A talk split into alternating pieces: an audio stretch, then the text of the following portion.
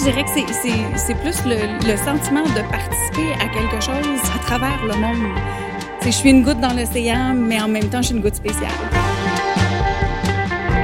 Fille de moto est une série documentaire diffusée sur UniTV qui s'intéresse à différentes facettes de la conduite à moto. Dans le cadre d'une série de cinq podcasts, on pousse la réflexion sur différents thèmes abordés au cours de la deuxième saison. Ici Catherine David, accompagnée de mon ami et collègue le journaliste Charles-Édouard Carrier, on jase moto.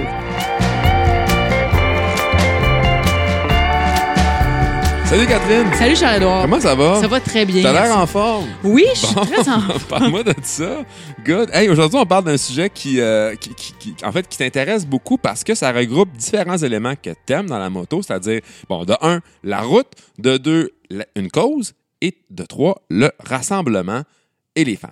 En fait, ce qui frappe dans cet événement-là, c'est que c'est un événement mondial. Exact. Il s'agit d'un grand, grand relais exclusivement féminin mm-hmm. qui s'appelle le Women Riders World Relay. Un nom pas trop facile à dire. Non, je suis, je suis contente d'avoir passé. Bien eu, je trouve. Ouais, c'est fait, euh, effectivement. Et donc, à cet effet-là, on a rencontré Nancy Prou, qui était en fait une des participantes de, du segment québécois de ce grand relais autour du monde. Et on lui a demandé de nous expliquer qu'est-ce que ça signifiait le WRWR. Ben, le Women Riders World Relay, euh, c'est un relais de femmes motocyclistes qui a parcouru tout le monde. C'est un mouvement qui est parti, qui a été initié par Hailey Bell au UK. Euh, qui, elle, avait remarqué que malgré l'augmentation du nombre de femmes motocyclistes, restait encore que le marché s'était pas adapté aux femmes. Tu rentrais dans une boutique, tu rentrais partout, puis ben, la marchandise était euh, soit très disponible pour les hommes qui, qui, qui raident. Euh, les vêtements, c'était toujours dans le rose. Là, fait qu'il y, y a beaucoup de choses qui étaient restées très stéréotypées puis qui s'adaptaient pas au marché. Mais on est de plus en plus nombreuses. Puis elle avait envie de rallier toutes les femmes à travers le monde euh, pour montrer que ben on est là, euh, qu'ensemble on peut accomplir bien des choses. Puis c'était vraiment pour conscientiser tout le marché de la, de la moto que, sur notre présence en fait.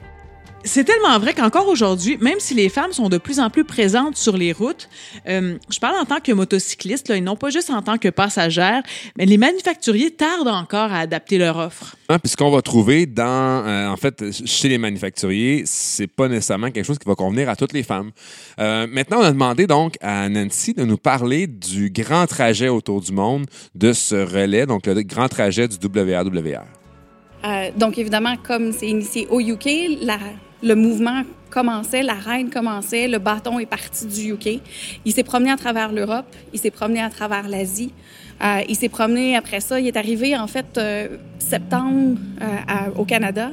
Puis après le Canada, il s'est promené aux États-Unis, en Amérique latine, avant de finir au mois de février dernier. En fait, le 15 février, ça se reterminait à Londres, au UK. Au Canada, le bâton a traversé le pays d'ouest en est à l'automne 2019. Il a fait son entrée par Vancouver. Euh, les filles ont pris possession du bâton au concessionnaire Harley-Davidson, Trev Dealey. Intéressant, euh, Trev Dealey, parce que c'est le plus vieux concessionnaire Harley-Davidson au Canada. Donc, euh, c'était quand même un endroit historique pour faire cet échange-là. Et Nancy Prou, de son côté, nous parle du trajet qui a été parcouru ici au Québec. Le point d'échange au Québec, en fait, il s'est, euh, il s'est fait à Brossard. On était au 10-30. C'est là que les filles de l'Ontario sont arrivées en soirée le dimanche soir. Puis le lundi, le lundi matin, nous, on repartait de Brossard. Euh, on se rendait jusqu'à Saint-Jean-Port-Joli à l'épopée euh, de la moto là où on faisait notre arrêt pour le lunch. Puis dans la deuxième partie de la journée, le bâton traversait jusqu'à Edmundston au Nouveau-Brunswick euh, il y a quelque chose d'intéressant à avoir un objet symbolique qui vient unir toutes ces femmes-là à travers le monde. Oui, puis en fait, au risque de trahir mes choix littéraires, moi, je trouve que ça me fait beaucoup penser au roman euh, Quatre filles et un jeans. OK. Et euh, c'est sans doute plus pertinent de se demander comment Nancy, elle, s'est retrouvée à participer à ce grand rassemblement. On lui a posé la question. Euh, ben aujourd'hui, on trouve pas mal tout avec les avec les réseaux sociaux. C'est comme ça que j'ai trouvé tous mes contacts depuis que je me suis joint au, monde de la moto parce que je connaissais personne vraiment qui en faisait. Euh, j'ai entendu parler de ça par Facebook. Je me suis joint au groupe, puis quand j'ai entendu parler de qu'il y aurait des Guardians, parce que celles qui euh, faisaient voyager le bâton à travers chacun des pays euh, s'appelaient des Guardians du bâton, euh, j'ai décidé que ben pourquoi pas, c'est une autre belle aventure euh, à laquelle participer. Je me suis joint au groupe. Est-ce que Nancy a touché le fameux bâton? Oui, parce que ça, c'est la question. Là. Je veux dire, c'est, c'est 10 000 femmes autour du monde. Est-ce qu'elle, elle a eu la chance de le mettre dans sa sacoche? On s'entend que si Nancy a eu la chance de toucher à ce bâton-là, c'était pas l'époque du coronavirus. hein? C'était bien avant le COVID. Ben, on, est, on était euh, plusieurs groupes d'à peu près une dizaine de femmes. Que- on était six groupes, je pense, d'une dizaine de femmes. Fait que t'as un bâton, puis la raide est séparée euh, en, en deux sections. C'est sûr que c'est pas tout le monde qui peut avoir le bâton, mais le bâton avait son caisse euh, bien fermé, qu'une des filles, euh, ben, plusieurs filles quand même, je pense qu'elles sont quatre à travers le Québec à avoir, euh, avoir pu porter le bâton physiquement. Euh, on y a quand même tout touché. Quand on est arrivé à l'épopée de la moto, on y a touché, on a signé la banderole, on a, fait on, on, on a eu notre contact direct avec ce, ce bâton-là qui faisait le relais. Euh, mais non, j'ai pas eu le plaisir de le porter en moto. Donc, ce qu'on comprend, c'est que dans, un événement comme celui-là, on n'a pas tant besoin de toucher l'objet, mais c'est surtout de dire qu'on était là, qu'on y a participé. Déjà, ça, c'est suffisant pour avoir euh, faire partie du changement, en fait. Mais effectivement, parce que c'est l'effet de groupe, c'est la force du nombre, c'est l'énergie qui s'en dégage qui est unique.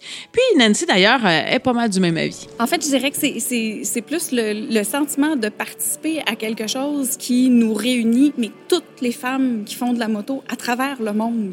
Il y a quelque chose de bien spécial dans le fait de savoir que c'est pas juste un événement qui a eu lieu très localement, mais que c'est tant de femmes à travers la planète qui ont participé à ça. Puis il y avait des vidéos tout le long de, de, la raid où on était rendu, où le bâton était rendu. Fait qu'on les voyait, les autres femmes aussi. C'est, c'est, je suis une goutte dans l'océan, mais en même temps, je suis une goutte spéciale. C'est vrai qu'il y a quelque chose de grisant à participer à un événement d'une aussi grande envergure. C'est beau de voir les, les femmes se mobiliser puis euh, être si solidaires les unes envers les autres. Évi- Évidemment, ça s'est organisé avec un nombre incroyable de bénévoles. Oui, parce qu'il faut dire qu'un événement comme celui-là, c'était pas, euh, il n'y avait pas de, sponsor officiel. C'est, vraiment une initiative qui a été prise euh, par les femmes. Et tout ça s'est organisé au fur et à mesure que le rallye euh, avançait autour du globe, mais c'était pas soutenu par une marque ou, ou par un manufacturier. Donc, c'était vraiment des femmes qui donnaient de leur temps pour arriver à concrétiser ce grand projet-là. En fait, au fur et à mesure que le bâton progressait, quand il a commencé sa course, c'était pas organisé partout d'un coup. Au fur et à mesure qu'il avançait, dans les pays où il s'en venait, il y avait des équipes de bénévoles qui, se formaient pour gérer tout ça, pour organiser et le trajet et les arrêts, euh, où les gens allaient manger, où les gens allaient coucher.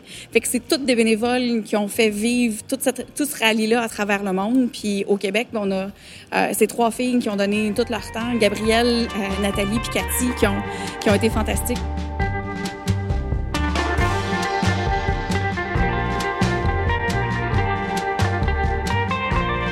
Donc, on résume ça. On parle de 10 000 femmes, un circuit autour du monde qui passe par 80 pays, un seul bâton qui représente en fait justement le- le concept du relais, le plus grand relais jamais organisé à moto. Et maintenant que c'est derrière elles, les femmes peuvent déjà mesurer l'impact de ce grand voyage autour du monde.